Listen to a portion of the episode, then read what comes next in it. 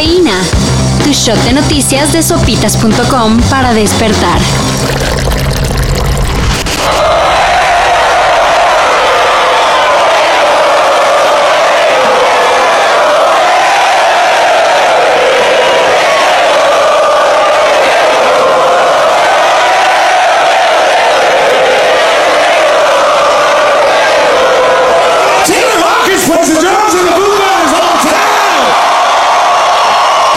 El viernes por la noche, Horas antes de dar un concierto en Colombia, murió Taylor Hawkins. baterista de los Foo Fighters. Un completo shock al medio de la música. Y decirlo no es exagerado. Ozzy Osbourne, Jimmy Page, Garbage, Gary Newman, Metallica, Ringo Starr, Tom Morello, Elton John, Um, I've lost a dearest loved one that can never ever be replaced. But his music will live on. Um, but I can tell you he was a great, great man. So this song is for him. y varios varios artistas más. lamentaron su muerte. Por su parte, durante sus conciertos, Liam Gallagher Miley Cyrus, y Coldplay dedicaron canciones para honrar no solo al músico, sino a la gran persona.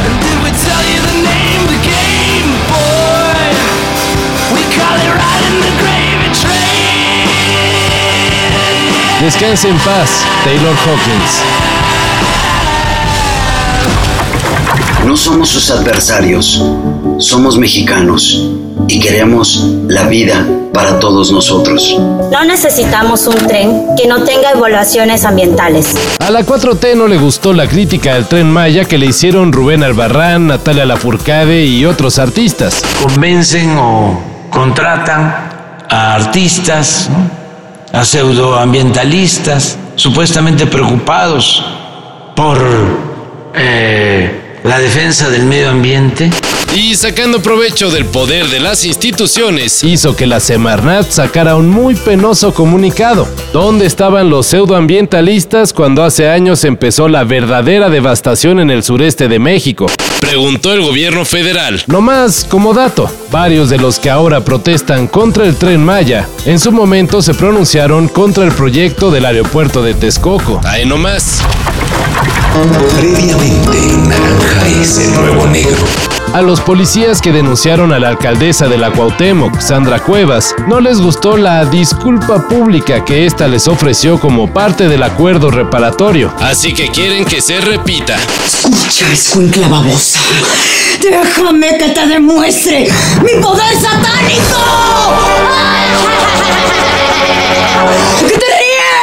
Para los denunciantes, la disque disculpa solo da muestras de la hostilidad que mantiene Cuevas hacia ellos. Mañana habrá otra audiencia donde se exigirá una nueva disculpa. Si el juez da luz verde a la solicitud y la alcaldesa se niega, podría volver a ser suspendida de su cargo. No, así no me van a contratar.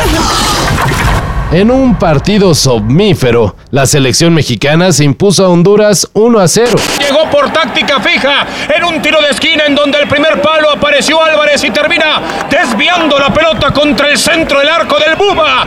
México en 70 por fin rompe el cero. Así que casi tiene un pie en Qatar. Solo tiene que empatar o ganar a El Salvador. Por otra parte, La sorprendente Canadá ya amarró su boleto como líder del octagonal final de la CONCACAF. el equipo de la hoja de Maple Volverá a un mundial después de no hacerlo desde México 86. Remember those sweet, warm New England summers? Remember sipping lemonade underneath a shady tree? Remember when you hit that pedestrian with your car at the crosswalk and then just drove away? Pepperidge Farm remembers. Oscar goes to. Okay, Coda.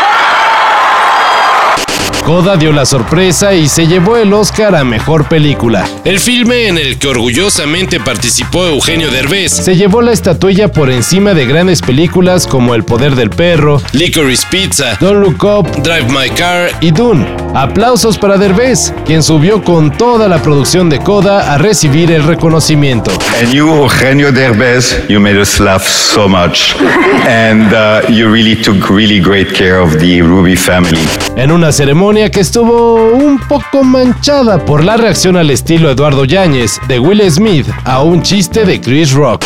Oh, Richard! oh, wow!